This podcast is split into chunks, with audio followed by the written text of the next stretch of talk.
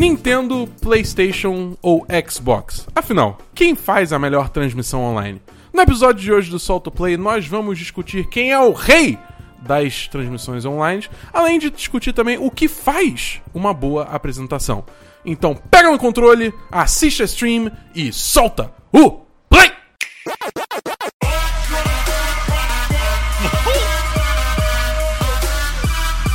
Hadouken!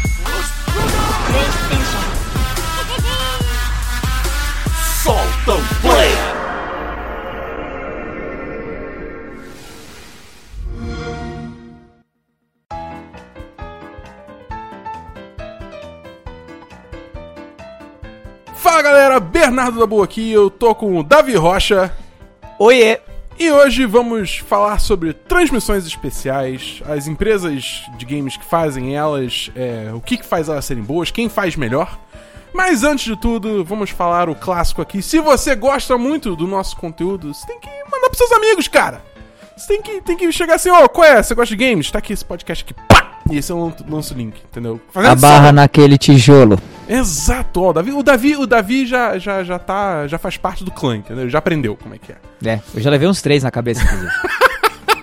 Dabu é violento, gente. Ah, O Davi, porra, abafa aí, cara. É, mas além disso, se você gosta muito, muito do nosso conteúdo, você pode entrar aonde, Davi?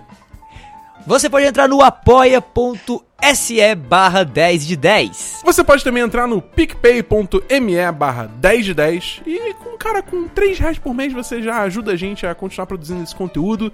E tem várias recompensas lá, com 10 reais você entra no chat dos patrões, com 15 reais você pode assistir a live pós-live do Semana dos 10. Tem, tem várias recompensas, entra lá que você vai ver tudo direitinho e você se deleita nas recompensas. Yep. Além disso, vale dizer que este é o quarto episódio do Solto Play. Se você está ouvindo no feed principal do 1010, só vai ter mais esse e o próximo episódio é, aqui. Se você quiser ficar atualizado depois disso, a partir do sexto, você procura Solto Play no seu agregador de podcast favorito, Spotify, é, Apple Podcasts, Google Podcasts, é, Apple Podcasts faz sentido iTunes, mas enfim, tudo bem. Deezer, tudo isso. Tá, a gente tá lá em tudo, só buscar. Se a gente não tiver, fala com a gente que a gente procura de botar lá também. E assina lá que, que você continua recebendo esse programa maravilhoso. E o último aviso, que é um aviso muito importante. Nós estaremos na BGS 2019. Aê! Ah, moleque! Tanto eu quanto o Davi vamos estar lá todos os dias. Eu, eu acho que eu vou estar todos, Todos os dias, Todos, todos os dias, dias. também? Então vamos estar lá todos os dias. Então é aquele negócio: se você vê a gente, você tem o direito moral e cívico de pedir um abraço. A gente é contratualmente obrigado a, a- a atender o seu pedido. Entendeu? Exatamente. Lembrem, eu estou sendo. eu tô sendo ameaçado com tijolos, então eu vou abraçar você. E além disso, vai dizer que vamos gravar um episódio especial de Solto Play. O episódio 5, ó, vai ser o, o último no feed principal 1010, vai ser de BGS, então saindo do feed principal com estilo. É, Exatamente. Vamos gravar direto no evento, falando o que a gente viu, é, o que a gente jogou, o que a gente achou e possivelmente tendo convidados especiais aí pela primeira vez no Solto Play. Uh, mais detalhes em breve. Exatamente. Então, acho que é isso, né, David? Aviso? Aham. Então- É isso aí, vamos nessa. Então vamos começar o programa. Jogos da semana. Muito bem, Davi, vamos começar então com o que você jogou esta semana. Beleza, meu caro Dabu, é o seguinte, essa semana não teve Control. não. Não teve Astral Chain. Finalmente fechou? Control? Hã? Fe- Fechei Control pela terceira? Terceira vez? Jesus! É, é, pois é. E Astral Chain eu meio que dei uma largada, especialmente porque eu estou me preparando mentalmente para Dragon Quest 11S no Switch. Então eu tô meio que abrindo espaço aí, digamos, deixando minha cabeça livre e meu coração aberto para aproveitar no Switch esta maravilha. Mas, no entanto, é, houve três joguinhos essa semana que me, me- meio que me conquistaram, que me agradaram muito, e um deles que eu provavelmente continuarei jogando juntamente de Dragon Quest, que eu vou começar a jogar em breve, tá? Tá próximo a lançar aí a partir da, da data de gravação desse, desse cast. Ah, falando dos jogos aqui rapidamente, para não gastar muito tempo, a gente poder entrar no tema livre, né? É, eu joguei em, em smartphone, eu joguei no mobile, Mario Kart Tour, um jogo que tá fazendo um sucesso estrondoso, inclusive me surpreendendo aí, segundo dados diretamente do Twitter. Uh, Mario Kart Tour é, teve 20 milhões de downloads da Bu no primeiro dia Cara, de é, lançamento do app. Só pra você ter uma ideia, é, Mario Kart 8 Deluxe, que foi lançado em 2017 pro Switch, tá agora com 17 milhões de unidades vendidas. É claro, um é vendido, o outro é gratuito, né? Mas, mano, em um dia, você fazer mais que o jogo que lançou em 2017 não conseguiu fazer ainda, é um negócio louco. É e, obviamente, eu tive que baixar e dar uma testada, né?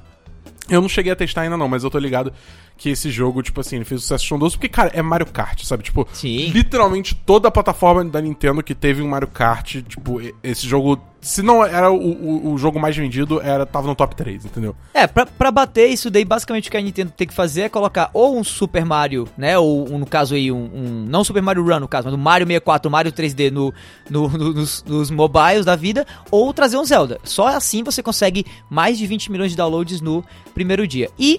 Falando do jogo em si agora, já porque eu testei, digamos assim, eu tenho o orgulho e a satisfação de falar que o jogo é uma bosta. Olha só que legal. É um lixo. Ah, isso O foi jogo uma é- direção muito diferente do que eu achei que tava indo. O jogo é muito ruim, cara. Sério, na moral. Assim, eu, eu entendo que muita gente vai gostar do jogo e assim, quem sou eu pra dizer o tipo de jogo que você deve ou não gostar, mas é como um, um- um apaixonado, um aficionado por Mario Kart, ou pelo menos por jogos de corrida em geral. Apesar de Mario Kart não ser tanto assim um jogão de, de corrida, né? Ele não é muito pautado por isso.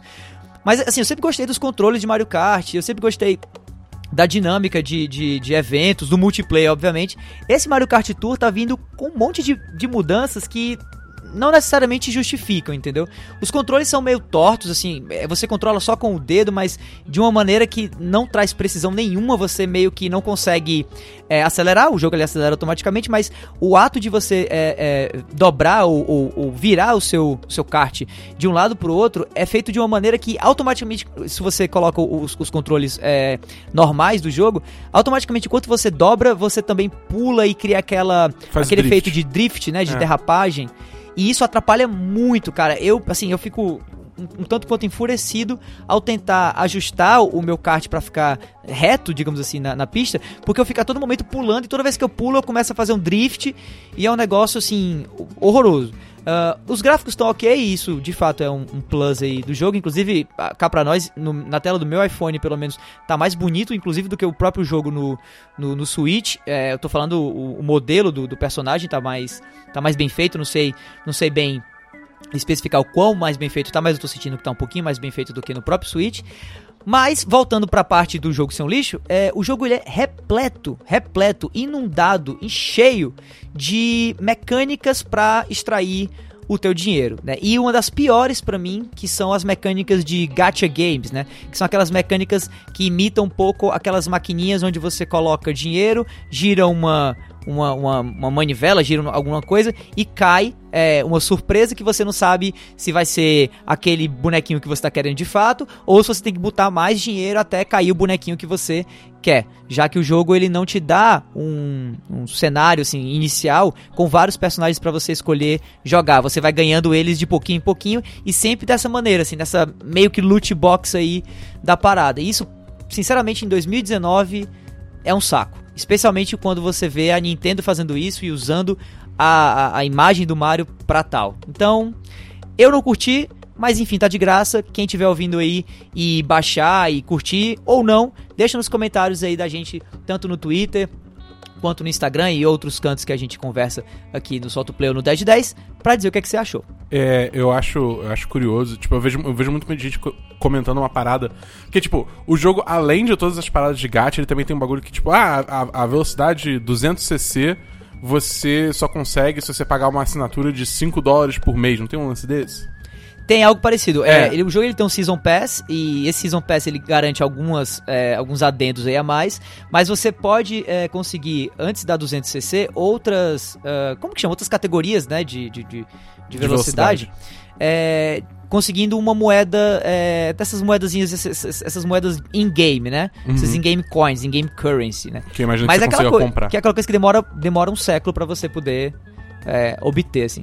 Mas assim, eu sinceramente acho que se você tem essa mecânica de in-game currency, né, de moeda dentro do jogo, moeda virtual, melhor dizendo, tudo bem, cara, assim, eu acho que isso é, é para mim isso não é tão abusivo assim quanto gacha, que é o pior de todos para mim, é loot box assim do, do, pior jeito, e um season pass que não necessariamente traz nada de novo, mas sim bloqueia você de acessar conteúdos que deveriam é, existir na versão normal do game, já que em outras versões do jogo, como por exemplo no Switch, no DS, até mesmo no Nintendo 64, esses itens são destravados ou destraváveis pelo mero gameplay. É, mas o meu, meu ponto é que, tipo assim, o que eu vejo muita gente falando que faz muito sentido é que, assim, não tem a menor lógica você, tipo, cobrar mais 5 dólares por, por, um bagulho tão raso assim. Porque com 5 dólares você assina o Apple Arcade, que tem, tipo, centenas de jogos que você baixa. É. Entendeu? Por exemplo, entendeu? Se você tem um iPhone, é tipo, você consegue muito mais. É, é, é, é muito mais rendimento do seu dinheiro, dos seus 5 dólares por mês, se você assinar é. Apple Arcade ao invés de pagar esse bagulho. Esse, jogo, esse jogo tá bizarro, cara. Eu vejo todo mundo reclamando que, tipo assim, tá agressivo demais a microtransação. Pois é. Sem falar que o, pró o próprio Android também lançou agora o seu gameplay, acho que é Android. Android. Acho que é Gameplay Pass, né? Se eu não me engano. Alguma coisa assim. acho que é Google Google Play Pass. É, acho que é Google Play Pass. E que basicamente é a Apple Arcade, né? Que você pode gastar 5 dólares aí e também conseguir um, um cardápio absurdo de jogos e apps, inclusive, acho que é o, o diferencial dele. Então, enfim, assim, é, parece parecer um jogo legal, mas feito de uma maneira não legal. Então, por isso aí eu fico com, essa, com esse gostinho amargo. Apesar de, sei lá, é, é mais, Mario, mais um canto diferente para você jogar Mario Kart, né? Então, pode ser que divirta alguém aí, especialmente aqueles que não têm um Switch, já que o game é gratuito e de graça até injeçãozinha na testa. Uh, então, o outro jogo que eu joguei foi Borderlands 3. É, o pessoal da agência Massamune aí, em contato com a Gearbox, me forneceu uma key do jogo para poder fazer review. A review tá sendo feita e eu tô jogando bastante o jogo para poder inclusive escrever a review. Tô gostando muito. É, é mais Borderlands, assim, para quem jogou Borderlands 2, não muda praticamente quase nada. Uh, apesar de que o jogo agora está maior, você tem a possibilidade de ir a diferentes planetas com diferentes biomas e diferentes espaços de interação. Os inimigos também, obviamente, são diferentes. Há uma variação e uma variabilidade, digamos assim, de inimigos é, bem grande. O humor do jogo continua sendo aquele mesmo, então se você achava um, um, meio que sem graça, ou meio abusivo, meio provocativo demais nos jogos anteriores, vai continuar a mesma coisa. A, a única coisa que mudou de fato para mim foi que os controles estão mais refinados. É, o jogo traz como vilão, ou vilões na verdade, é, um grupo de, de, de meio que assim, um análogo, né? Uma piada, uma paródia a, a streamers. Então, os vilões do jogo são dois streamers, o que é, de certa maneira, cômico, especialmente se você é do meio ou se você também critica um pouco é, essa cultura, né? Uh, cara, e, e, por fim, eu acho que a, a ideia assim, de, de Borderlands ser, ser mais do, do mesmo acaba agradando quem é, já era fã de Borderlands, mas não necessariamente ganhando é, novos, uh, novos jogadores. Apesar de que o jogo aparentemente vem vendendo muito, né? O jogo foi lançado mais ou menos há menos de um mês e já vendeu parece que 5 milhões de cópias, segundo uh, os próprios PRs e os próprios relações públicas que vêm é, divulgando esse, esse dado. Então, para quem curte Borderlands, é mais Borderlands, um pouquinho melhor, com gráficos melhores, com controle melhor, mas com o mesmo humor e dinâmica de sempre. É, eu, eu confesso que eu não recebi é, review code desse jogo. Então, tipo, eu tô segurando a onda para jogar, porque eu tenho um bando de amigos que eles querem jogar, mas são, vão todos jogar no PC, mas nenhum deles quer comprar na Epic. Então a gente vai esperar até o jogo sair dessa janela de exclusividade da Epic Game Store de seis meses, eu acho. Oh boy. Que aí vai lançar na Steam e a gente vai comprar lá. Eu, eu, eu tô bem, sabe? Porque, tipo, a realidade é que da semana. Quer dizer, esse podcast. É, tem, tem jogo demais, né, cara? Não, assim, cara, tá lançando aqui. muito jogo. E sem contar que, assim, pra quem tá ouvindo esse podcast, é. Isso quer dizer que hoje já tem uma semana que Destiny 2 Shadowkeep lançou. Então, assim, eu já, eu oh, já me rendi. Deus a esse jogo, entendeu? Eu tô há uma semana aí sem dormir, sei lá. Não, não é pra tanto, mas eu tô jogando bastante. Então tô bem, entendeu? Eu tô tranquilo de esperar, esperar até janeiro, fevereiro só.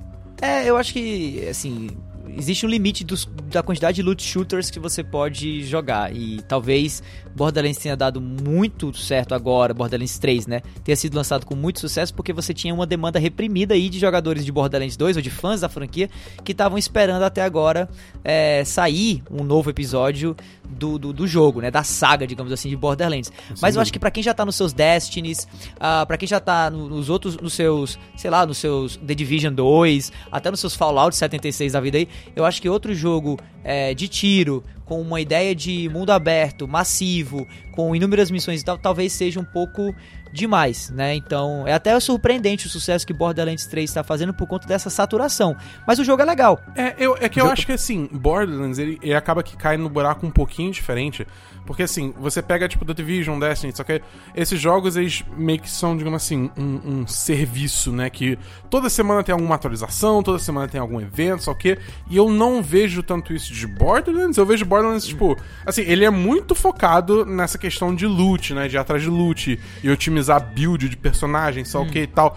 É, e, e, eventualmente chegar no endgame e fazer o endgame. Mas, por exemplo, Destiny 2, quando lançar Shadowkeep, na semana seguinte já vai ter uma quest exótica, na outra semana vai ter uma dungeon. Não.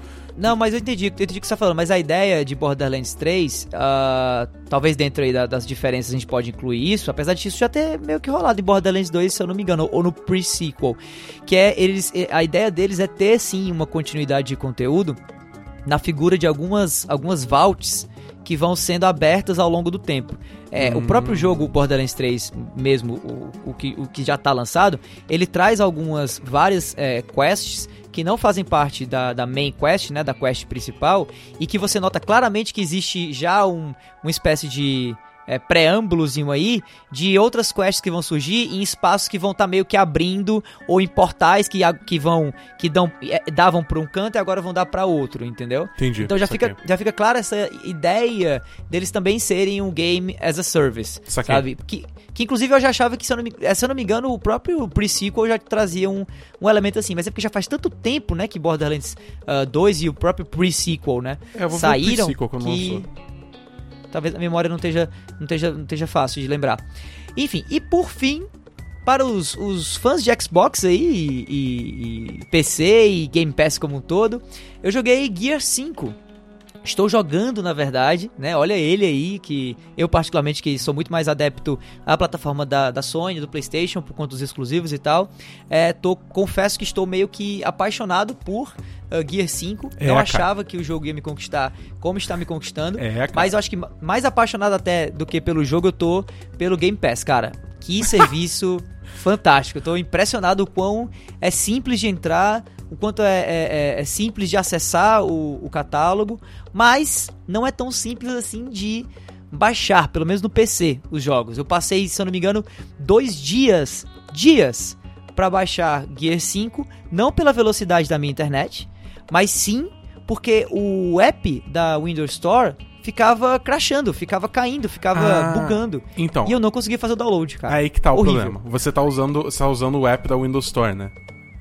É. Então, o, o Game existe um app que tá em beta, mas ele funciona muito bem até. É, tem um app do Game Pass que você pode baixar ah, e aí você consegue, sabia. tipo, é, você dá, loga lá com a sua conta, né? E ele, tipo. E é um, um, aplicativo dedicado ao Game Pass, entendeu? Você baixa tudo por lá, abre o jogo por lá, ele, ele te recomenda Cara. jogos. É, é, toda uma experiência diferente. Não é a melhor experiência, mas, tipo, mas... funciona melhor que, bem melhor que o Windows Store. Mas, cara, é que tá. É, a Microsoft, cara, a Microsoft me irrita às vezes. A gente vai até conversar sobre isso no, no assunto do cast. Brother, então, se tem um aplicativo, mesmo em beta, mesmo em beta, que é melhor que o serviço oficial que tá no sistema operacional da pessoa, desabilita o serviço original que não, não presta, cara. Sabe? Não faz sentido você dar a opção é, nativa pra pessoa e querer que ela questione pela falta de qualidade da plataforma nativa, da opção nativa, se não tem um jeito melhor de fazer isso. Ah, entendeu? Concordo, então assim, 100%. Mas é, é, fica aí a recomendação, fica a recomendação aí para se alguém mais tá sofrendo com, com a Store do, dúvida, do, do. PC, fica aí, fica aí a ideia de baixar o, o beta do Game Pass, do aplicativo. É, não, eu já tô baixando agora, inclusive, porque eu não, Eu não acredito que, que, que, que, que, a Windows Store é tão, tão ruim, tão porcaria assim. E que eu quero aproveitar outros é, jogos do catálogo. Tô doido pra baixar o Blair Witch também. É, eu tô muito satisfeito mesmo com o serviço. Fiquei impressionado com a quantidade de jogos e, como eu falei, a facilidade de acessar o jogo, não necessariamente baixar, né?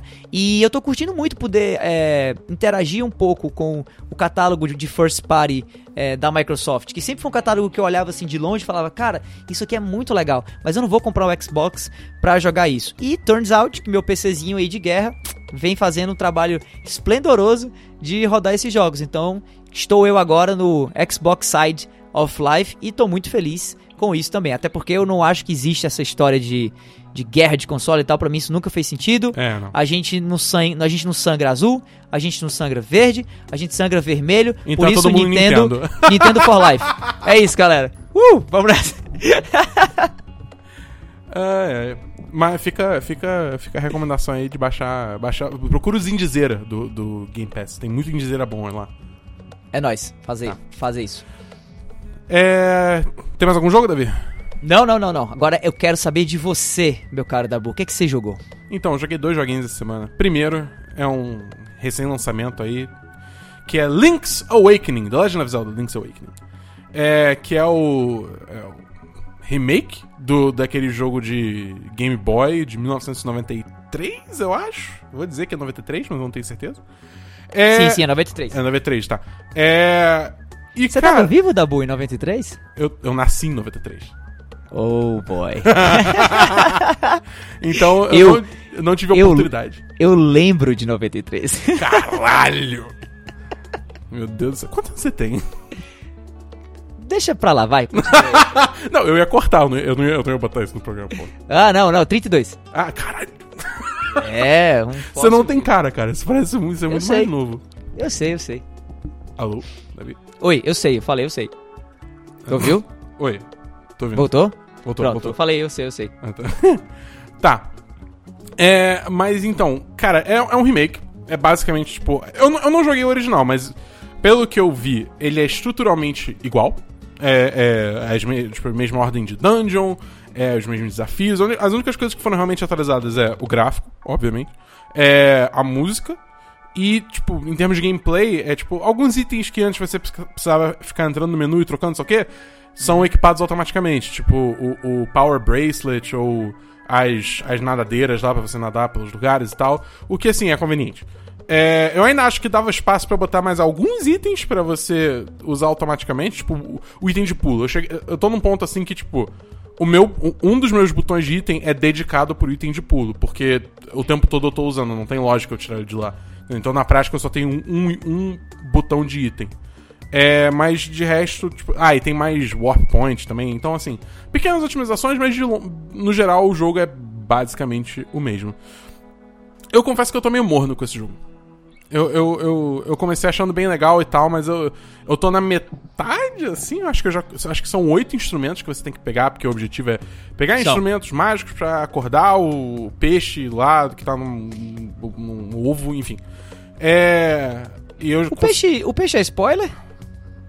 Assim, desde o início fala que você precisa pegar uns instrumentos pra, pra acordar o, o peixe do vento. Ah, então é, então não é spoiler. Não. Eu, É eu não sei, assim, eu não vi o peixe do vento. Eu não sei se, tipo, sabe, vai sair um Yoshi dentro daquele ovo. Que aquele, ovo, aquele ovo parece muito um ovo de Yoshi. É, é o Yoshi, é o Yoshi. É sério? não, não é o Yoshi. Porra, caralho! Mas é. Mas enfim, eu, eu tô com, tipo, acho que quatro dos oito instrumentos, ou cinco dos oito instrumentos. E, eu sei lá, cara, eu acho que assim, primeiro, o jogo não é muito bem otimizado. Porque você. É, dá- tipo, Deu pra notar em todos os vídeos que dá pra ver de, da galera jogando que ele dá umas, umas- Não chega a ser umas travadas, né? Mas ele muda muito o frame rate quando você tá no, no mundo É, aberto, né? Cara, ele. Ele cai, entendeu? Você tá no mundo aberto, você troca de uma região pra outra, tipo, é consistente. Você troca, tipo, a tela, digamos assim, a câmera dá aquela, aquele pan pro lado, como se estivesse trocando de tela, sabe? Aham. Tipo, trava, tipo, o frame rate cai abaixo de 30. E assim, eu não imagino que esse jogo seja tão pesado assim, sabe? Você tem Breath of the Wild e Super Mario Odyssey rodando É. liso no Switch. Como é que um jogo desse não vai não roda tão bem, entendeu? Eu não é, sei. A, a justificativa que eu vi pra isso, é, o- assisti algumas lives e alguns podcasts do pessoal falando, inclusive al- algumas pessoas com certo conhecimento técnico da coisa, ah, o motivo que leva a isso é a, a dinâmica ou o mecanismozinho que causa aquele efeito tilt shift, aquele efeito de é, bordas um pouco esfumaçadas e é, com um, um- um certo desfoque. Isso Ah, pro hardware do Switch é complicado renderizar porque ele não tá necessariamente co- colocando só uma lente desfocada. Ele tá desfocando ou deixando, né, desfocado cada elementozinho que tá nessa área. Então, especialmente quando você tá em meio a arbustos, que são objetos 3D renderizados em tempo real, quando esses arbustos têm que ficar desfocando ao- a todo momento ao passo que você vai cada vez mais chegando próximo deles ou distante deles, isso causa esse esse Entendi. essa essa diminuição da taxa de quadros do jogo. Por isso que dentro de dungeons, onde geralmente não tem o- os arbustos, os objetos dos arbustos, o mesmo a diminuição de frame rate ela não acontece. Entendi. Mas, sei lá, é, é- eu acho que assim, e outro problema que eu tô tendo com o jogo é que o tempo todo eu tô, tipo, batendo de cara no muro e falando assim, cara, eu não faço ideia que eu tenho que fazer aqui. Tipo, no geral, é, é- é- é- sempre resolve assim, tá, eu vou sair andando pelo mapa e uma hora eu vou me achar. Só que, tipo, na hora que eu tenho que fazer isso, a cada uma hora, uma hora e meia, começa a encher o saco, sabe? Porque, tipo, aí eu começo a, tipo, eu senti que, porra, eu tô perdendo mó tempo aqui sem fazer ideia de onde tem pra ir. Principalmente quando é, é, começa essa- essas paradas assim de, tipo, é, tem um macaco que precisa de uma banana pra construir uma ponte pra você. Como é que você consegue a banana? Ah, a banana você consegue de tal maluco que ele precisa de tal coisa que você pega de outra pessoa e só o quê. Porra, cara, é, sei lá, é, é- é, eu, eu entendo que isso é do jogo original, entendeu? É, é, e isso é uma coisa que talvez não tenha envelhecido tão bem. Mas podia ter dado uma otimizada, não sei. é- me incomoda muito esse, esse tempo de ócio que o jogo, o jogo faz. Às vezes os puzzles dentro da dungeon não são claros também, você fica meio perdido. É, eu não sei. Eu, eu, eu- tô, eu tô perdendo É. a paciência rápido com esse jogo, entendeu? É, eu acho que uma das decisões mais acertadas que eu tive esse ano até agora foi não ter comprado Link's Awakening. Não porque eu não achava que o jogo ia ser bom. é, eu tinha uma suspeita de que o, o jogo não ia estar muito otimizado pelo que eu tinha ouvido falar dele na E3. Mas eu acho que é, esse tipo de reclamação que você tá dando agora, você não tendo jogado o jogo original, né? E experienciando o jogo pela primeira vez e tal, pela primeira vez e tudo mais, teria me feito, eu que já joguei o jogo tanto na versão original quanto na versão DX, por exemplo, que saiu pra Game Boy Color, eu te- teria me deixado furioso, assim, porque eu estaria jogando o mesmo jogo de sempre que eu já joguei, que eu conheço, inclusive, que eu acho foda, mas, enfim, já, já estive nesse espaço, né? E eu estaria basicamente eh, só com a parte, não com a parte do deslumbre de conhecer o, o- o mundo novo, mas só com a parte dos entraves que fazem esse mundo não ser tão interessante assim. Porque até o estilo visual do jogo, ele acostuma, né? Você tá ali Sim. jogando, tá bonitinho e tudo mais, passou um dia ou dois de jogo, você nem lembra mais do estilo anterior, né? Então eu acho que foi certo eu não ter comprado esse jogo, o que não significa dizer que eu não vá comprá-lo. Mas talvez, em 2035, quando a Nintendo baixar um pouquinho o preço dele, pode ser que eu compre. É. Bom, mas enfim. O outro jogo que eu, que eu joguei essa semana foi Undertale. Eu tô, tô- Aí sim. Esse aí, esse aí eu tô precisando. Tô, tava precisando tirar o atraso. Quer dizer, eu ainda tô tirando atraso. Eu joguei, eu joguei relativamente pouco, acho que eu joguei umas 4 horas só. É. Porque. Qual é a minha história com esse jogo? Esse jogo lançou. Aí co- começou todo mundo a fazer mó bafafá sobre o jogo. Aí eu falei, putz, beleza, vamos ver qual é desse jogo. Aí eu baixei, ou melhor, baixei não, né? Comprei e ba- baixei na Steam. É, e fui começar a jogar. E eu não sei porquê, aconteceu alguma coisa que, tipo, simplesmente o jogo não me prendeu. Eu não sei o que aconteceu. Eu tava lá com a, com a, com a Tauriel lá, eu tava naquele, naquela área inicial lá, andando por aí, ela me explicando as coisas, só que, tipo, puta merda, isso tá muito chato, cansei. E aí eu meio que larguei o jogo porque tinha outra coisa pra jogar no momento e, enfim, aí eu fui embora, entendeu? É, mas aí agora eu sentei de novo, principalmente depois, tipo, depois dessa discussão nova com o jogo, porque teve o Sans no Smash, aí tá. tão- é, vai- parece que vai sair agora o segundo episódio de Delta Rune, que é tipo, é, é, é um, é uma continuação de Undertale, né? É, tipo isso. É, então, aí eu falei, tá, vamos dar mais uma chance pra esse jogo então. E agora eu tô jogando mesmo, tipo, eu engatei legal na história, né? Eu ainda tô bem no início, eu, tipo, pra você ter uma noção, eu ainda tô. Sabe a, a parte do Suns, que você encontra o Suns e tem o irmão Sim. dele, o. O outro caveira lá. Que Tá. eles ficam fazendo você passar por vários testes imbecis. Sim. Então, eu tô ali ainda. Então, eu tô bem, bem, bem, bem no início. Mas eu tô tentando não matar ninguém, porque, tipo. É. Eu, eu- por mais que eu não saiba, eu consegui evitar spoiler de basicamente tudo de Undertale.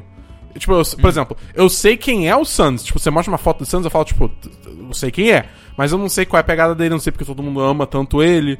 Entendeu? Ah, que bom, é, porque muito do de Undertale é exatamente isso, é o que tá por trás, são, é o subtexto que tá por trás do, do, do aspecto meio bobo do jogo. É, então. É, é, então eu, eu não sei nada, eu tô indo com 100%.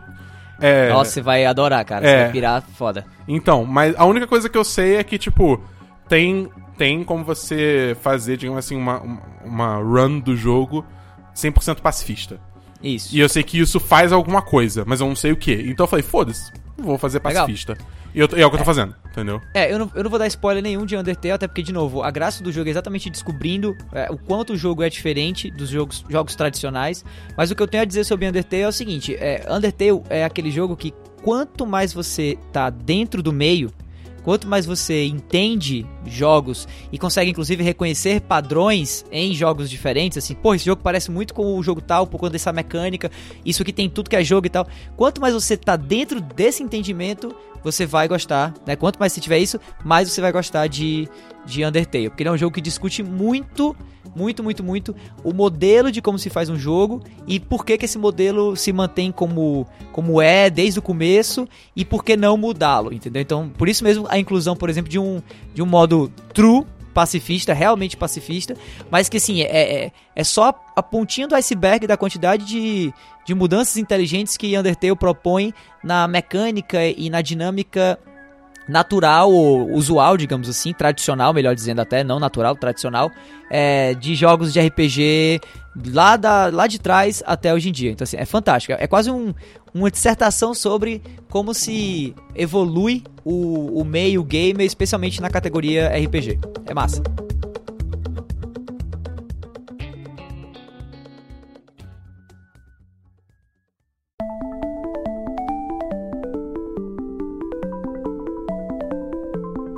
Tema livre.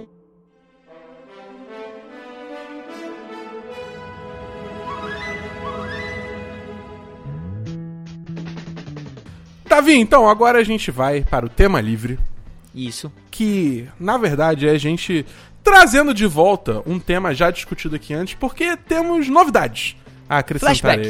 ele. Exatamente. É, o- é o, é o famoso flashback Solto Play Fever. Quem é do É Rio, entendeu essa? Não, isso é do Brasil. Do Rio só? Não sei. Fica aí o questionamento. É. que no primeiro, no primeiríssimo episódio, no episódio inaugural do Solto Play, a gente falou sobre a E3 e a Isso. continuação dela em meio desse novo, novo mercado de jogos, né? E outros eventos e enfim. E essa semana a gente recebeu uma notícia aí meio, meio bombástica, né? Que a E3 planeja mudar a forma que ela se porta, é, se apresenta dentro do cenário de eventos de jogos. Davi, você quer falar pra gente um pouco quais são as mudanças que estão vindo? É, então, exatamente. O que aconteceu foi que vazaram algumas lâminas de, de, de uma apresentação de slide que a ESA, ou a ESA, ou a ESA, dependendo do seu sotaque local, é, que é a entidade que cuida da indústria dos games nos Estados Unidos, é, propôs a algumas empresas do meio de em termos de mudança de como a E3 2020 poderia ser, digamos assim. Então não é necessariamente um sinal de que a E3 2020 vai ser assim, como a gente está citando já já, mas sim que a ESA tem o interesse de fazer a E3 se tornar um evento muito mais experiencial ou pautado numa interação público jogos ou público experiências com games do que o que ela vinha sendo até então, que era um evento fechado ou um evento limitado para o público e com foco maior eh, na interação entre a imprensa ou a mídia especializada e os, ah, as empresas e, e desenvolvedores de games, né? E aí a tentativa da ESA nessa apresentação foi meio que mostrar um pouco o- as novidades que ela gostaria de trazer para a E3, caso essas empresas, que são as empresas que vão estar lá no evento, né, topassem, para tentar atrair essas empresas e fazer com que a, a E3 meio que ah, consiga retornar, retornar o, o seu ciclo de crescimento, uma vez que o evento vinha perdendo né, força, atração e, interesse por parte da mídia. Né? Há dois anos a E3 abriu as suas portas para o público geral. É, foi recebida com uma certa, uma certa, um certo cinismo, uma certa crítica inicialmente, mas no ano seguinte a coisa melhorou um pouco e tudo mais. Só que o que vem acontecendo é que tanto o PlayStation quanto o Microsoft e outras empresas vêm se afastando, ou pelo menos é, mantendo uma distância segura do próprio pavilhão principal lá do centro de eventos de Los Angeles, que é onde acontece a E3 e que é, é, alugado, né, que é fornecido pela ESA, e isso vem assustando muito o próprio evento. Então o evento ele está correndo o risco de, de acabar ou, ou, de ter, ou de ter uma diminuição aí drástica do, da quantidade de grana que entra dentro né, do evento e tudo mais, e por isso ele está tentando se reinventar. E aí a tentativa dele agora é abrir as portas para esse mundo do, do entretenimento, focando especialmente nessa experiência, como eu falei já, né, é, jogador e marcas, jogador e uh, jogos e por aí vai. E aí, o que, é que eles estão propondo? Basicamente, é abrir o, o pavilhão um pouco mais para esse público é, pagante, que vai estar tá pagando ingresso e não a, a mídia, e criar dentro do, do pavilhão, do pavilhão principal, algumas áreas com experiências onde celebridades, uh, personalidades e o próprio público de alguma maneira vão interagir. Né? E até mesmo tentar é, produzir dentro do, de uma figura, de um, de, um, de um fenômeno que acontece bastante hoje é, em eventos, não só E3, mas outros, inclusive a própria CCXP aqui no Brasil sofre muito disso, que são as filas, né? E tornar essas filas é, bacanas ou interessantes ou que de alguma maneira se tornem é, um, mais, um, é, mais um elemento de entretenimento e de experiência para quem está lá. Eles inclusive cunharam um termo que nossa, até para mim, né, que, que, que, trabalha com, com marketing. É marqueteiro, é, um é negócio, é marqueteiro. É, é um termo dos mais marqueteiros possível, que é o cutainment, ou entretene... En, não, entretene, ent, entrefilamento. Ou fila entanamento, sei lá. Enfim, é basicamente entretenimento e fila num nome só, né? Que é algo que a Disney, por exemplo, já faz bastante. Ela tenta focar em criar experiências durante a durante a experiência de estar numa fila, né, é, esperando entrar no parque da Disney, e isso só tornou, digamos assim, o assunto ainda mais interessante de discutir, né? E por isso mesmo a gente está aqui falando um pouco sobre isto. Cara, então, a minha impressão sobre isso é muito assim, sob uma ótica de alguém que faz parte da mídia, né? Que sempre, que sempre tenta ir lá cobrir o evento e marcar coisa com as publishers e ver, é, ver jogos por trás de portas fechadas e tal, eu vejo só como um atraso, honestamente. Porque, tipo, é mais gente pra, pra ir lá, é mais confusão. É, é... Então, assim, eu, por, esse, por essa ótica, eu acho ruim. Porque você. A E3 acaba que era o único evento que ainda era mais focado em ser um, um, um trade show né? Que é tipo assim, é, é, as empresas irem mesmo mostrar pro, pros influenciadores, pra, pra mídia, pra, enfim, é o que, que eles tinham sem ter muito o público ali pra né, atravancar tudo. Por outro lado, eu vejo isso como uma ótima oportunidade pro público. Porque vai engajar mais eles, eles vão se divertir mais, eles vão estar tá mais dentro dessa experiência, que também vai ser bom para as empresas, porque eles vão estar tá mais propensos a comprar os produtos da imprensa. Da empresa. Da imprensa não, da empresa. É, e eu acho especialmente bom porque uma das coisas que foi citada aí nesse, nesses slides vazados que você não comentou é que eles estão também planejando fazer um passe digital da, é, do evento, o que, tipo, não é nenhuma novidade. A BlizzCon, por exemplo, já tem um passe digital há muito tempo que você ganha acesso a painéis, ok e tal. Isso, tudo bem, é normal já.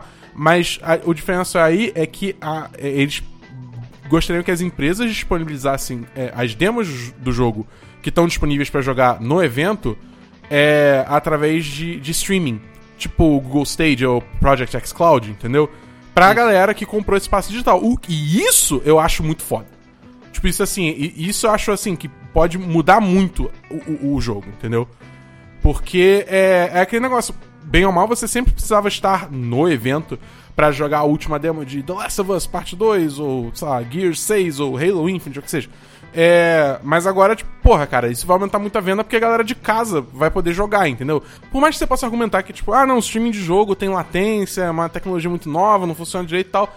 Tudo bem, mas, tipo, não é um jogo final, entendeu? É uma demonstração que a empresa tá disponibilizando para você, para você ter só uma noção de como é que é, como é que o jogo vai funcionar e tal. Eu já acho que vale pra caramba, entendeu? É, então acho que, assim, Por mais que, por um lado profissional, eu não ache que isso seja bom, é, por um lado da, da, saúde da, do evento, né, e, e pro público geral, eu acho que é, é uma boa decisão. Uma decisão, tipo, na, na direção certa até.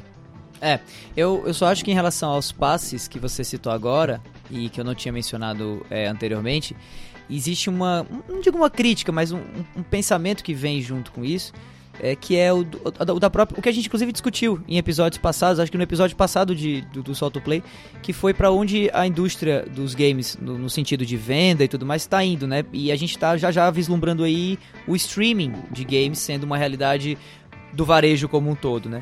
E aí eu fico me perguntando, poxa, será que não seria muito mais fácil ao invés de deixar isso a cargo da ESA, basicamente você ter cada uma dessas empresas, Sony, PlayStation e o próprio Google, no caso aí, ou Apple, que seja com Apple Arcade, é, durante a E3 fornecendo essas, esses acessos limitados via streaming para os seus jogos para mídia, entendeu? Por que, que isso deveria passar pela E3 ou pela ESA, entendeu? E isso só, se isso, se isso é lógico e se isso é fácil de acontecer, que eu sinceramente acho que é muito mais fácil de acontecer do que a ESA controlar isso daí, aí a E3 se torna ainda mais irrelevante. E, e assim, pessoal que tá ouvindo aí o cast agora, com isso eu não quero dizer que eu quero que a E3 seja irrelevante, muito pelo contrário, eu adoro a E3, eu amo a E3, mas eu não acho que é por esse caminho, especialmente esse de tornar a vida da imprensa mais fácil, não precisando estar no evento, que você resolve o problema de tornar a E3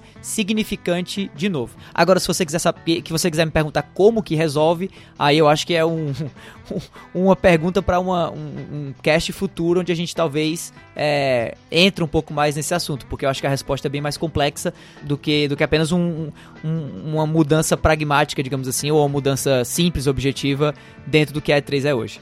É, eu acho que assim, a E3 pode se posicionar é, da mesma forma que é uma, uma Comic Con, entendeu? Tipo, por mais que você tenha anúncios de jogos e tal, só que é, durante a Comic Con, acho que a E3 tipo, tem, tem como se posicionar de uma forma que, que, é, que é basicamente como a Comic Con serve pra, pra filmes e séries, entendeu? Pra, pra, pra cinema e TV.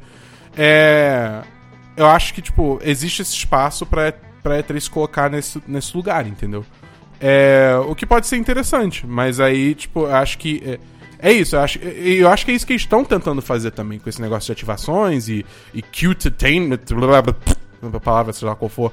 É, enfim, é, então assim, não sei se vai dar certo, tem que ver. Tem que, tudo depende de como, como eles vão fazer essa abordagem, se as empresas vão entrar nessa brincadeira, né? É, tá cedo pra dizer, pra, pra, pra dizer se vai dar certo ou não, mas vamos ficar de olho.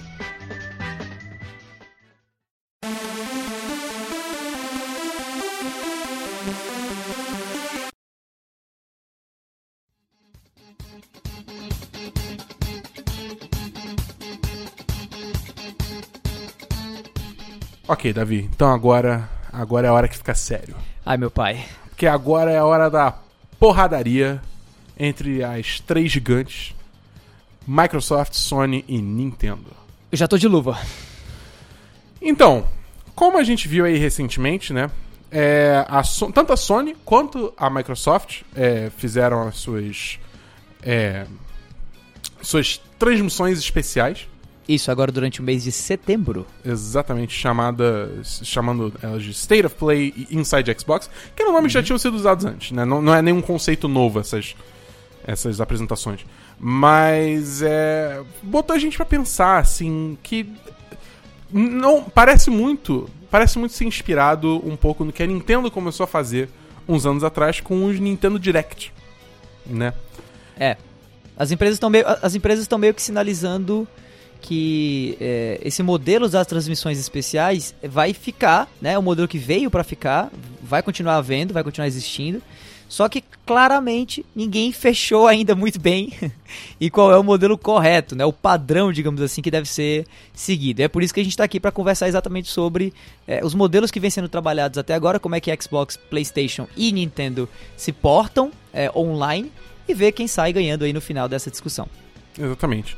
É, acho que a primeira coisa que a gente pode discutir é, é assim, é, digamos assim, o, o mérito, né? Quais são as vantagens de ter apresentações assim versus fazer uns eventos mais focados, tipo uma apresentação de A3 ou um, uma PlayStation Experience, que é um evento que as pessoas podem ir lá e assistir e tal.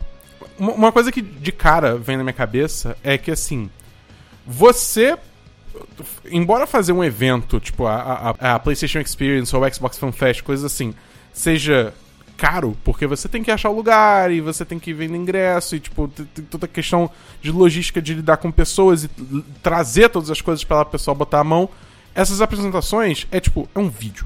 Entendeu? Você tem todo, toda a preparação de trailers, ok, tal, tudo bem, mas ainda é um vídeo que você produz e acabou. Então acho que você consegue ter uma quantidade muito maior desses, é, desses eventos, desses eventos, não, dessas transmissões, né? É, e por consequência você acaba conseguindo manter a sua marca e os jogos que você quer destacar muito mais presentes na mente dos jogadores, se isso faz sentido.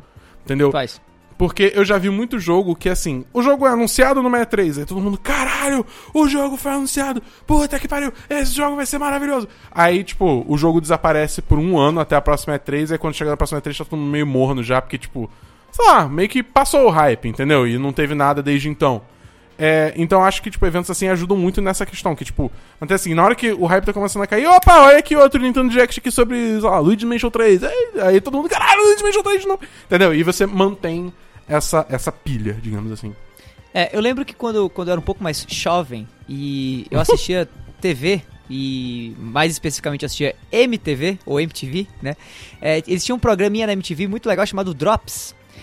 Que, que inclusive cunhou esse termo Drops, pelo menos na minha cabeça, que eram é, pílulas de, de informação ou de ou pequenos, é, pequenos trechos de programa com clips é, entre os programas mais longos da, da MTV, né? E isso meio que mantinha a, a sua ideia do canal MTV como um canal de música. Apesar de que alguns programas não falavam necessariamente sobre música ou não traziam música dentro do programa. Mas de vez em quando você tinha o Drops MTV que ou dava uma notícia sobre música ou mostrava algum clipe novo, alguma novidade relacionada a esse, a esse universo. Então eu, eu, eu enxergo um pouco essas directs ou melhor dizendo, as transmissões especiais, né, que a gente vem meio que convencionando como Direct, porque a Nintendo é que, é que trouxe isso primeiro, no modelo que aparentemente, ao meu ver, tá dando mais certo, né, é, elas vêm para meio que cobrir esse papel, né, cumprir, melhor dizendo, esse papel, né, de servir uma espécie de, como, como uma espécie de drops, é, juntando ali os principais... É, os principais games, as principais novidades que tem a ver com a marca, né? No caso da Sony, os seus é, exclusivos, da, da Microsoft, às vezes alguma novidadezinha no Game Pass, assim como exclusivos também, e a Nintendo, basicamente todos os jogos que vão sair no Switch é, no futuro próximo, e com isso, como você mesmo disse, a gente fica mantendo esse hype ao longo do ano todo, já que é muito mais barato, digamos assim, é, realizar, operacionalizar uma transmissão especial dessa, do que, obviamente, realizar um evento ou ficar guardando, digamos assim, os segredos ou as novidades para eventos como a E3, como a PlayStation Experience, que a gente sabe que são, obviamente, bacanas até hoje e tudo mais, mas que estão meio que capengando aí, né, com, com os dias talvez contados, né? Mas eu não sei. Então, é, eu acho que é uma, uma questão interessante também que esse modelo, ainda como é um modelo muito novo, você não tem exatamente um jeito de se fazer ele, né? Que é como a gente vê aí, porque tem uma diferença muito grande é, entre a forma que, por exemplo, a Microsoft e a Sony fazem esses eventos. Que a gente teve recentemente um State of Play e um Inside Xbox no mesmo dia, né? Um, um foi, foi primeiro State of Play, depois, três horas depois, teve o Inside Xbox. E são programas completamente diferentes, durações completamente diferentes. É, e eu acho que assim. Cada um tem suas vantagens, mas na minha opinião tem um que claramente é melhor. Que é isso, os dois têm valor, os dois são especiais. Então, é, é o que eu acho. Acho que os dois têm, têm seu mérito, mas eu acho que um deles foi melhor executado. É, assim, é, é importante que a gente diga algo logo de, de início, né? Ninguém aqui tá com fanboísmo nem nada, tá? É, a, questão, a questão é analisar clinicamente os dois modelos que claramente, se você, caro ouvinte, acompanhou, mas está disponível na internet, é só colocar lá Inside Xbox setembro, State of Play setembro que você vai ver, né? Claramente eles divergem, eles não são o mesmo, né? Sim. E a gente pode, em cima disso, aproveitar exatamente para tecer um pouco esse comentário e ver esse comparativo e pensar, cara, são duas transmissões especiais que aconteceram no mesmo dia e que trouxeram dentre é, anúncios é, específicos, muita coisa parecida, digamos assim, né? Assim, você viu, você você viu uns first partyzinhos apresentados, você viu uns third partyzinhos apresentados, mas, mas assim, os comentários na internet e a própria percepção de qualquer indivíduo com, com um olhar um pouco mais crítico é que um- uma transmissão foi muito bem sucedida e a outra não foi nem um pouco bem sucedida, né? Inclusive gerando no próprio chat online aí da dessa que eu vou que não foi bem sucedida, diversos comentários assim de caramba, que sono, como é que pode, como é que isso aqui passou já de uma hora, né? E eu acho meio maluco. Eu acho que o que a gente pode fazer agora aí, nesse momento, é dissecar as duas e tentar descrever aí pro ouvinte que viu ou não, como foi a State of Play enquanto modelo, como foi o Inside Xbox enquanto modelo e botar exatamente os prós e contras de cada, de cada um das, das situações, né? É. Vamos começar então pelo State of Play, que foi o primeiro. Beleza.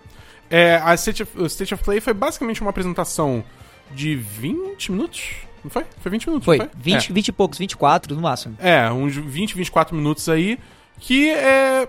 Cara, eu vou ser bem honesto, lembra muito do Nintendo Direct. Os Nintendo Direct que a gente já tá acostumado.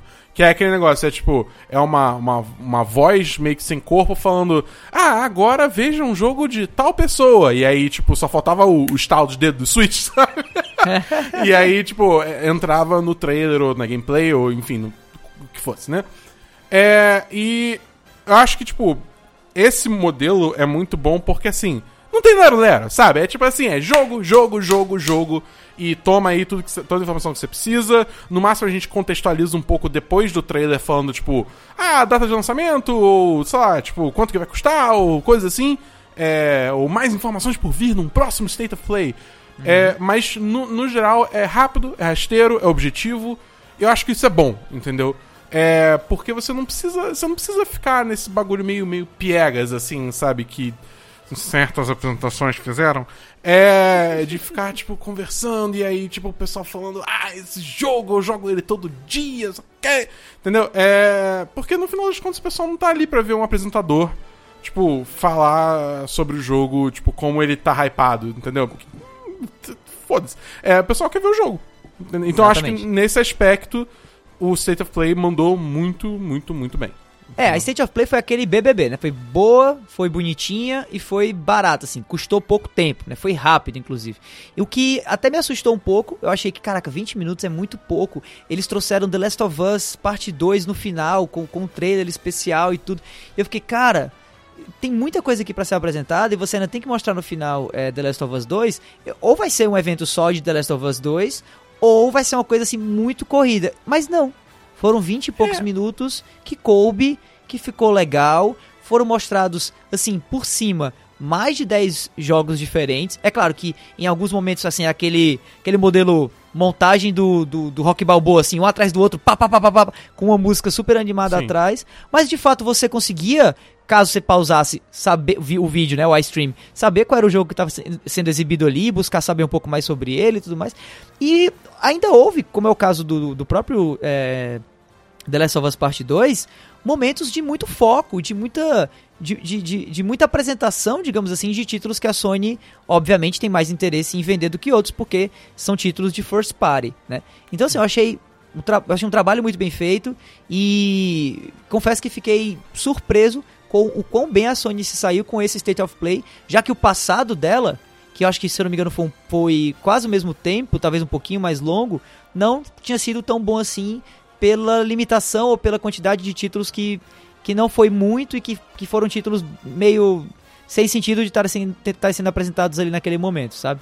É. Já com a Inside Xbox, eh, foi diferente o negócio, né? É, então, no Inside Xbox é, foi uma apresentação assim que tinha um estúdio, né? E você tinha lá o Major Nelson e mais os apresentadores, eles iam meio que tipo te levando de jogo em jogo, e eles de vez em quando chamavam os desenvolvedores pra conversar um pouco sobre o jogo. O que isso eu acho até legal, entendeu? Porque às vezes eles têm uns insights interessantes. A, a minha percepção do evento do Inside Xbox foi que era tudo muito engessado.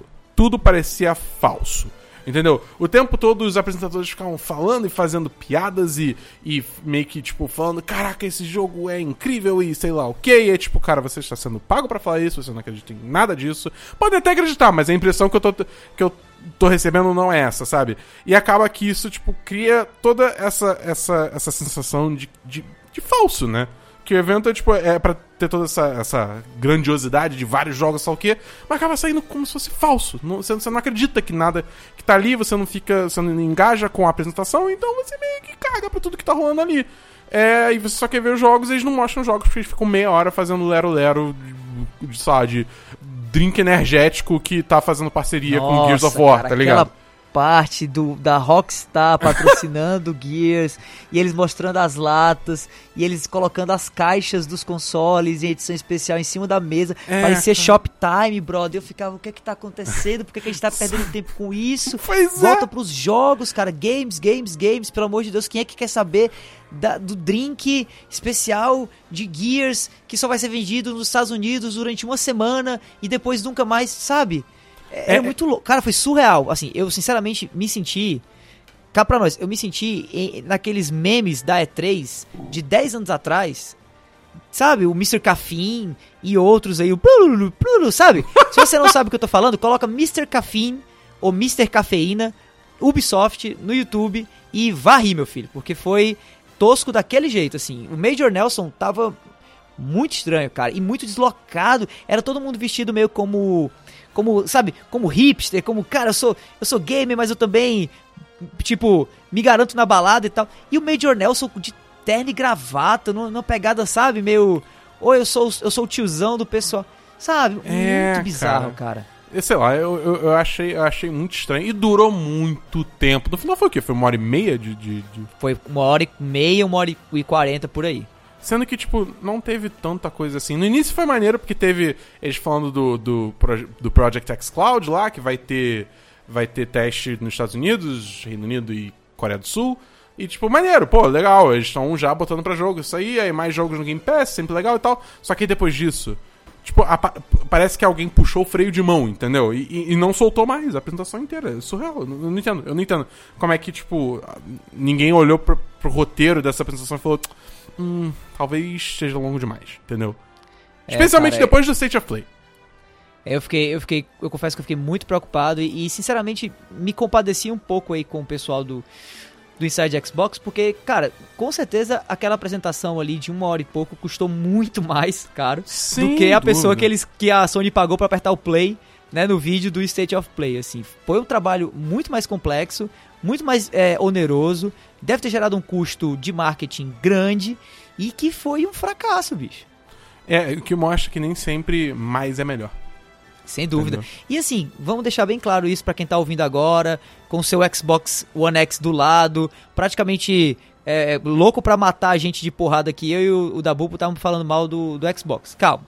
A gente curte o Xbox e eu acho que os jogos apresentados no Inside Xbox foram, em geral, bons jogos, sabe? Eu acho que as novidades em si foram legais, especialmente o Project X Cloud, que pra mim, se a Microsoft conseguir operacionalizar do jeito certo, agora com a virada da geração, com o próximo Xbox aí, o Scarlet e tal, pode ser o segredo do sucesso para fazer eles voltarem ao domínio do mercado, já que nessa geração meio que a Sony ganhou, né?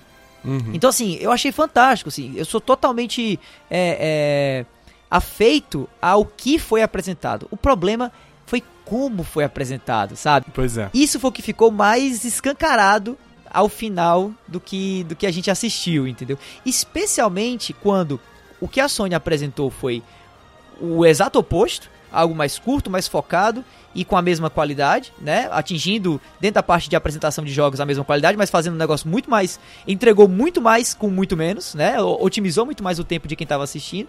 Como também porque a Nintendo, cara, que vem sendo a empresa que praticamente vem desbravando esse mundo de directs, já que até na própria E3 eles já apresentaram é, directs, eles foram um dos primeiros a meio que saírem da E3, das apresentações, das press conferences, né, das conferências de imprensa tradicionais, presenciais e tudo, para fazer tudo digital, eles foram os primeiros a fazer isso, ainda na era do Wii U, né?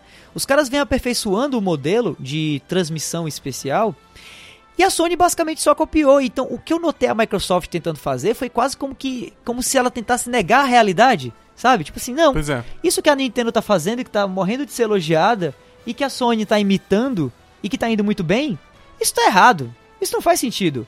O que o povo quer é lata especial de drink energético com a logo de Gears. É isso que o povo quer. O que o povo quer é o Major Nelson parecendo um doido, falando coisas que não fazem muito sentido e piadinhas sem graça que basicamente sabe, não tinham nenhum tipo de, de, de aderência com quem tava lá e tal. O que o povo quer são esses discursos claramente ensaiados de pessoas que até devem ter, quem sabe, uma personalidade fora da apresentação ali, são gamers e tal.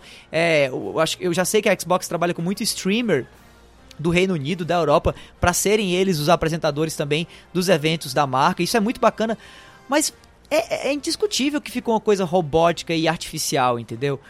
Então, assim, cara, eu saí muito preocupado é, com o marketing da, da, da, Microsoft. Não que a Microsoft precise da minha preocupação, né? É. Mas mais ainda é, preocupado em trazer essa discussão para você ouvinte e para o Dabu, porque eu acho que essas mudanças acontecem é, no nosso mercado, que é um mercado muito dinâmico, e o que as empresas muitas vezes esperam para quem sabe acertarem um pouco melhor aí e tal, é o feedback do público, né? E eu acho que nós aqui, enquanto entusiastas, enquanto comentadores dessa indústria, junto com você aí, ouvinte que, que nos ouve é, semanalmente, ou quinzenalmente, melhor dizendo, né? A não ser que você pegue todos os casts para ouvir numa semana. Enfim, é, eu acho que o feedback nosso e o de vocês é o que a Microsoft provavelmente vai ouvir nas redes sociais para mudar um pouco esse cenário, né? E fazer com que, quem sabe, Sim. o próximo Inside Xbox seja um pouco mais parecido com o modelo que vem dando certo e faça com que o, o amante de Xbox não precise ficar se comparando com o, os demais é, jogadores de outras plataformas e se sentindo mal, né? E se sentindo, não chega a dizer menosprezado, mas em uma certa desvantagem, porque, caraca, uma hora e meia para basicamente é, conferir o mesmo tipo de novidade que o pessoal da Sony conferiu em 20 minutos com a mesma qualidade, não dá, cara. Simplesmente não dá. É, eu, assim, outra impressão que eu fico é, tipo, eu posso estar completamente errado nessa minha observação, mas eu não tenho a visão atrás da, da, da, da câmera, né?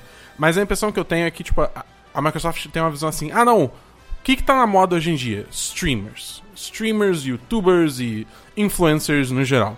Então o que a gente vai fazer? A gente vai botar pessoas na frente da câmera, porque aí as pessoas vão se relacionar com essas pessoas como se fossem streamers, youtubers e blá blá blá. Só que não é assim que funciona, entendeu? Tipo, as pessoas elas descobrem os canais, elas se fidelizam naquele canal e elas gostam daquelas pessoas, que nem eu espero que o ouvinte agora esteja gostando da gente. É... Por favor, gosta da gente, por favor, gosta da gente. pra, tipo, se fidelizar com aquela pessoa e aí realmente curtir o conteúdo daquela pessoa, curtir o humor daquela pessoa, acompanhar tudo e tal. A Microsoft simplesmente joga pessoas na frente da câmera por uma hora e meia e fala, tipo, não, isso vai dar certo. Sendo que não, porque ninguém conhece essas pessoas, então ninguém liga para essas pessoas. Ninguém liga pra, tipo, com todo respeito, assim, sabe? Tipo, é, no momento que você não tem nenhuma relação com a pessoa, nunca, eu, aqueles apresentadores, aqueles apresentadores, tirando o Major Nelson, eu não conhecia ninguém ali. Então eu meio que não, não tava investido, entendeu? No que eles estavam é. tentando falar ali. Entendeu? É. E o próprio Major Nelson já tem uma, uma, pegada de tiozão, né? Então meio que, sei lá, ele existe, ele tá lá no canto dele, beleza, tranquilo. Vai lá, fera. Cara, só que. E, né? e, me, e, mesmo que conhecesse, sabe, Dabu? Porque, olha, vamos olhar o Major Nelson, por exemplo. E eu tô reclamando muito do Major Nelson, não é por outra coisa, não. Eu, eu gosto do Major Nelson. E eu conheço o Major Nelson da época do Xbox 360, que foi o meu console Sim. principal na geração anterior, tá? Então, o Major Nelson se fez, é, o nome do Major Nelson virou um nome conhecido porque ele tinha um blog. Ele tinha um blog do Major Nelson, na época uhum. que blog bombava, né? E no blog do Major Nelson, em meio a uma comunicação institucional, é, algumas, né, algum, alguns textozinhos ali ensaiados que eram raros, você tinha o ser humano Major Nelson falando com o público de Xbox e era um fã também da, da marca, entendeu?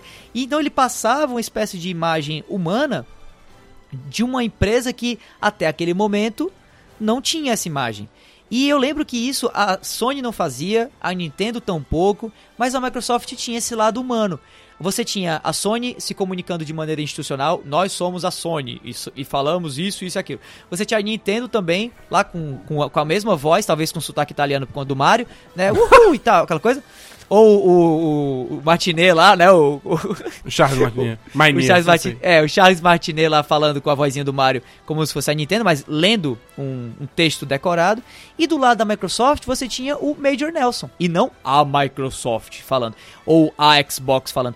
Você tinha o Major Nelson se comunicando de uma maneira humana com o público. E isso é bizarro, porque o que a gente viu no Inside Xbox foi muito longe disso. Foi o, meio, o mesmo Major Nelson ali, em carne e osso agora, mas, sabe, com uma decorebazinha que, meu Deus, qualquer pessoa com um mínimo de olhar de senso crítico olharia para aquilo e, e conseguiria ver o cara lendo o, o texto no teleprompter, entendeu? Então eu acho que a Microsoft, é, é, eu acho que ela tentou algo bacana. Eu acho que a intenção foi boa, especialmente em cima do que o Dabu falou, concordo plenamente. Ela deve ter olhado pro lado humano, hoje em dia, da cultura dos streamers e tal, e tentou trazer essa cultura pra lá. Mas eu acho que eles deixaram ainda a coisa muito engessada, muito presa, ou eles não tiveram talvez a coragem suficiente de dar realmente autonomia para aquelas pessoas que estavam ali, pra falarem do jeito que elas quiserem falar, ou pra tentarem adaptar o texto que elas estavam lendo no teleprompter para o que fazer sentido pra elas, entendeu? E o que a gente acabou vendo na verdade foi aquela, aquele monte de, de, de robô, basicamente, incluindo o Major Nelson, que é um cara que não tinha essa imagem, e um evento de uma hora e meia que foi sofrível. É. Mas agora a gente tem a questão seguinte: beleza, Microsoft, não deu certo, perdeu essa batalha, sai fora do ringue. Mas agora, e a, e a, e a State of Play contra o Nintendo Direct? É. Como é que fica Eu- essa eu- briga aí? Eu, eu acho, sinceramente, que a discussão Nintendo Direct e PlayStation ou State of Play, ela deve ser tratada em cima do seguinte: a Nintendo é líder nesse sentido. Eu acho que a Nintendo é a campeã, né? ela é a, a imbatível aí. O que eu acho que a gente deveria discutir é o que é que a, a Sony ainda precisa fazer para tornar o State of Play tão interessante quanto as Nintendo Direct são interessantes. E talvez para começar a responder isso, a gente tenha que se perguntar o que é que faz o Nintendo Direct ser tão interessante. Eu, eu acho que assim, uma coisa que é muito característica, eu acho que é da Nintendo como marca, é que a- mesmo eles tendo essa comunicação, esse direct e essa comunicação mais dinâmica, né? Sempre, sempre tem essa vibe meio que de tiozão, mas de uma forma positiva. Entendeu? Que, tipo, parece que é uma coisa muito mais mirada, tipo. Eu, eu, eu não sei explicar, mas é uma parada meio cafona, mas cafona de um jeito que você fica, ah, olha que fofo, entendeu? eu não sei explicar o que acontece. Mas a, a Nintendo tem muito. Sempre teve muito essa pegada, essa, essa, essa imagem pra mim. Que, que para eles funciona, entendeu? Acho que até pa- por parte de tipo, ah, não, é, é pra ser pra um público mais jovem também, né? Principalmente com o Wii, né? Na, né? A partir da época do Wii, eles se posicionavam mais pra uma galera mais jovem. É, então, eu acho que assim. É, essa comunicação em parte ajuda ajuda muito a Nintendo, entendeu? Eles conseguiram achar ali um, um nicho de, de como se comunicar que eu acho que puxa muita gente, atrai muita gente e funciona muito bem pra eles. Concordo plenamente. Eu acho que inclusive que a- trazendo o elemento humano também para as directs é algo, mas do jeitinho cafona que só a Nintendo sabe fazer, é algo que humaniza muito a transmissão que é um vídeo gravado, é, basicamente. é, e faz a Nintendo manter um pouco essa, esse jeitinho que, que, que ela tem e que vem também da, da própria época das apresentações presenciais, onde você trazia um monte de japonês pra cima do palco que não sabia falar inglês pra falar com um band americano, ou no caso o Red, que eu acho que é o, o ser humano é, de, de quase dois metros mais fofo e carismático que existe, né? E que mantinha um pouco esse espírito, ah, vou usar o termo aqui, jocoso, né? Esse espírito meio, meio bobalhão, mas também muito legal da Nintendo. Então eu acho que eles conseguiram muito bem capturar isso quando eles trouxeram é, várias figuras conhecidas e novas figuras também para falar um pouco sobre seus jogos na, na grande parte das directs que são anunciadas pela Nintendo. E eu acho que isso é o que talvez falte na Sony, né? A Sony até agora não trouxe na nenhuma State of Play que eu me lembre é, os, seus, os seus principais nomes ou as suas principais personalidades, né? É, só teve. Quer dizer, teve agora o The Last of Us Part 2, né? Mas assim, você nunca tem um jogo sendo anunciado. Da, digamos assim, um Homem-Aranha não é anunciado num State of Play, entendeu? Eles sempre guardam isso pra Gamescom. Quer dizer, é 3, né? Sempre é 3. Mas é. Então, assim, eu acho que acaba que é isso. Acaba que a Nintendo ela não tem medo de apostar anúncios novos nessas apresentações. Isso que também é uma grande vantagem pra eles, entendeu? Verdade, verdade. Sabe o que eu queria ver muito, cara, na, nesses State of Plays? Eu queria ver mais a figura do Shuhei Yoshida. É, eu queria ver mais a figura, quem sabe, de, de podcasters que cobrem PlayStation. É, de Chama o streamers. Solto Play aí, pô. A gente tá falando bem lá no PlayStation, sabe? Exato, chama o solta o play aí, Sony, que é isso? Sony, solta o play aí, faz todo sentido, pô. os SS, dois é começam com. É, exata. Porra, é isso, cara. É. Não, galerinha que, que curte Microsoft e Xbox, ei, a gente ainda tá com vocês. Lembra, É. eu curto Gears, de Gears 5, ó. Eu curto Gears 5, tá? Tá certo? Então, beleza. Fica chateado com a gente, não.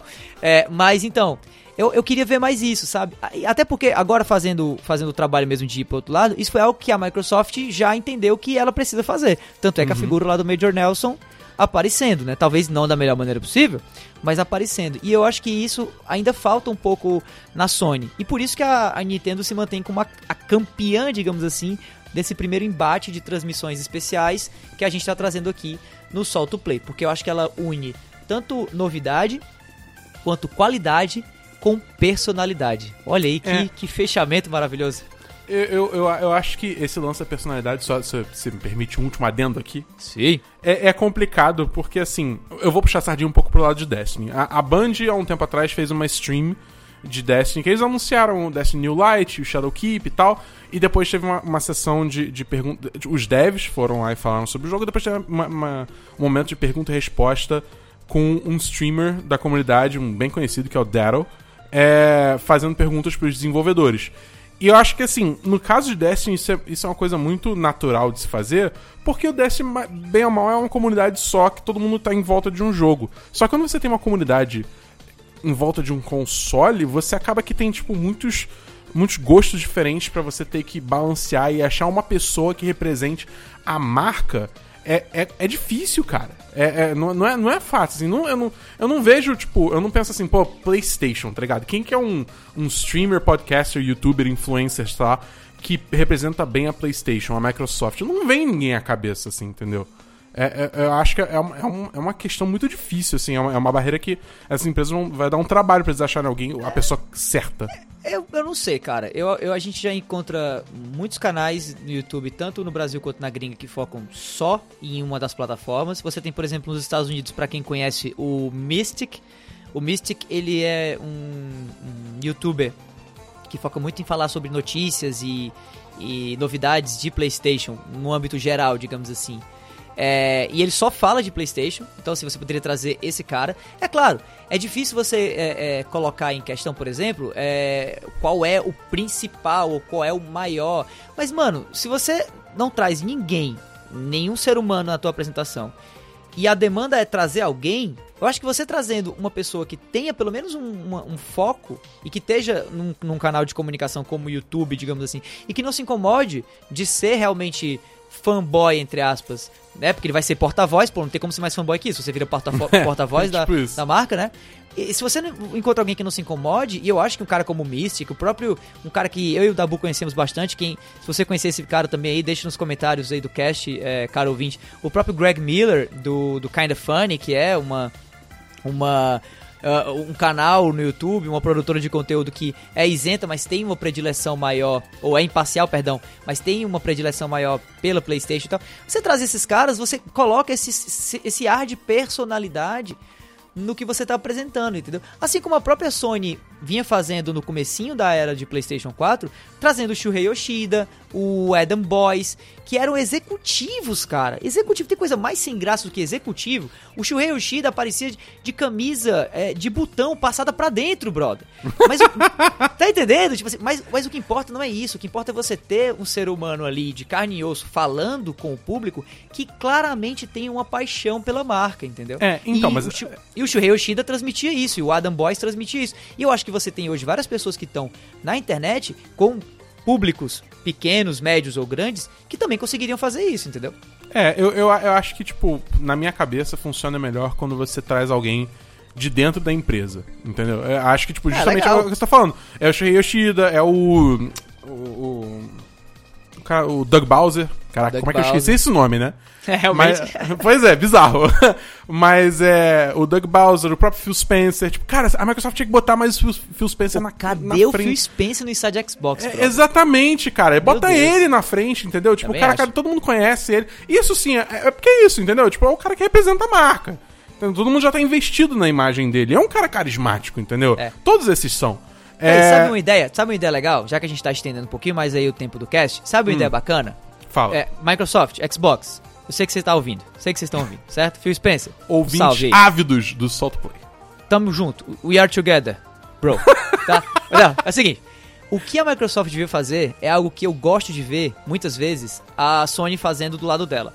A Sony, no Twitter, tem as first parties, né? Os estúdios é, comprados pela própria empresa, que, que criam os exclusivos. E sempre que um estúdio lança um jogo novo, os outros estúdios vão lá e é, fazem um auezinho no Twitter. Planejado, sem dúvida, mas fazem e é legal. O que eu acho que a Microsoft poderia fazer, já que ela acabou de comprar uma, uma pá de novos estúdios pro Microsoft Studios, digamos assim, pro, pro conglomerado de estúdios do Microsoft Studios, o que ela poderia fazer é trazer as principais personalidades e as principais figuras desses estúdios, quem sabe para apresentar os próximos Inside Xbox, entendeu? Deixa o cara que, que coordena Gears, é, o Rod Ferguson, né, se eu não me engano, o, o que diretor Isso, criativo, ele mesmo. Deixa, deixa ele apresentar o próximo Forza, cara. Deixa os caras de Forza apresentar é, o próximo exclusivo aí da, da, da, da The Coalition, sabe? A Microsoft esse- não comprou a, a- a Double Fine? Pega o Tim Schafer, porra! Pronto, cara. Pega o Tim Schafer. Puta que pariu. Pega o Tim Schafer, velho. Sabe? Galera, galerinha de Xbox, se você ainda tá ouvindo a gente, se você não, não jogou o podcast pro, pro outro lado da sala quando a gente começou a falar mal da Microsoft, você percebe o quanto a gente quer que o negócio é, é melhore? Porque, cara, o que eu mais queria era que cada empresa dessa meio que é, aumentasse a qualidade das, das transmissões especiais, entendeu? O que eu queria É. ver era, era a Nintendo putaça, tendo que inovar mais, tendo que trazer gente no- louca. Vamos ensinar o Miyamoto a falar inglês. Bota esse cara aqui, sabe? Eu queria ver uma evolução do meio, né? E quando eu percebo as marcas fazendo coisas muito diferentes, muito discrepantes, às vezes você não de fato expande. Você fica quase que numa teimosia, ou você cria um pouco esse senso de disputa dentro do mercado, que não é legal pra ninguém, entendeu? Eu prefiro muito mais um senso de construção. Por isso que eu acho que a proposta desse cast, por mais que a gente tenha brincado de quem é o, o melhor dos três, eu acho que a proposta dele no fim das contas é como fazer pra você ter no futuro transmissões especiais das três empresas com altíssima qualidade uma, cada uma tentando fazer, a partir de um modelo é, básico, de um modelo padrão, uma apresentação melhor que a outra, entendeu? Isso seria fantástico. Eu só sei o seguinte: a ISA tá ouvindo esse podcast, ela tá suando frio. Tá suando frio mesmo.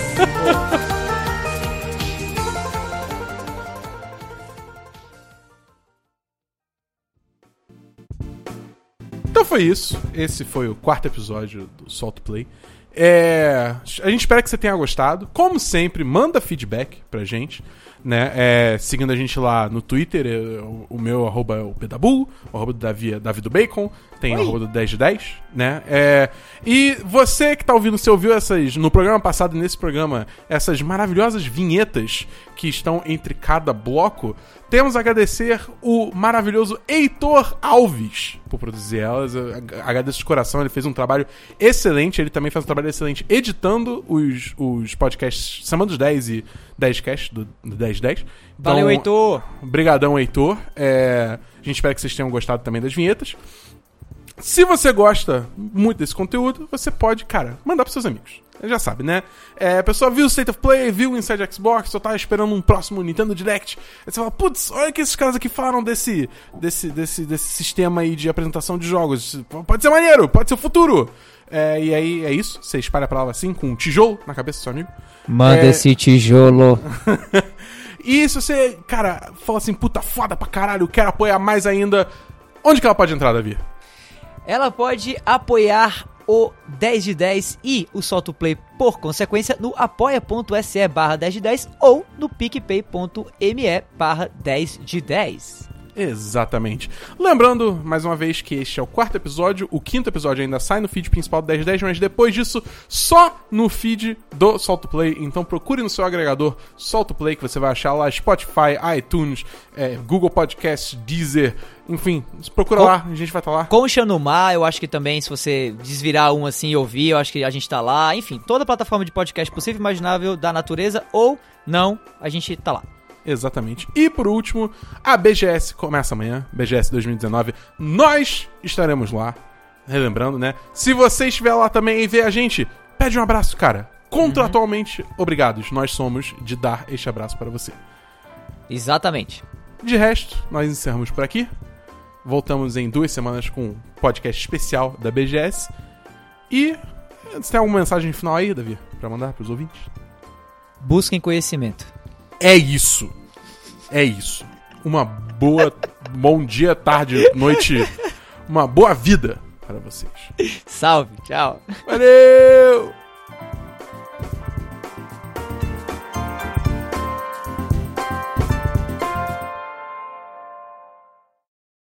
Mas que estão meio que capengando aí, né? Com, com os dias talvez contados, né? Mas eu não sei. É, eu, eu acho que. É. Eu ia falar uma parada, só que escapou agora. Calma aí. Calma que tá voltando, calma que tá voltando. Ah, Eita! Ui, cuidado! não.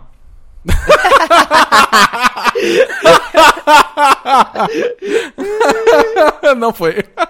Não deu.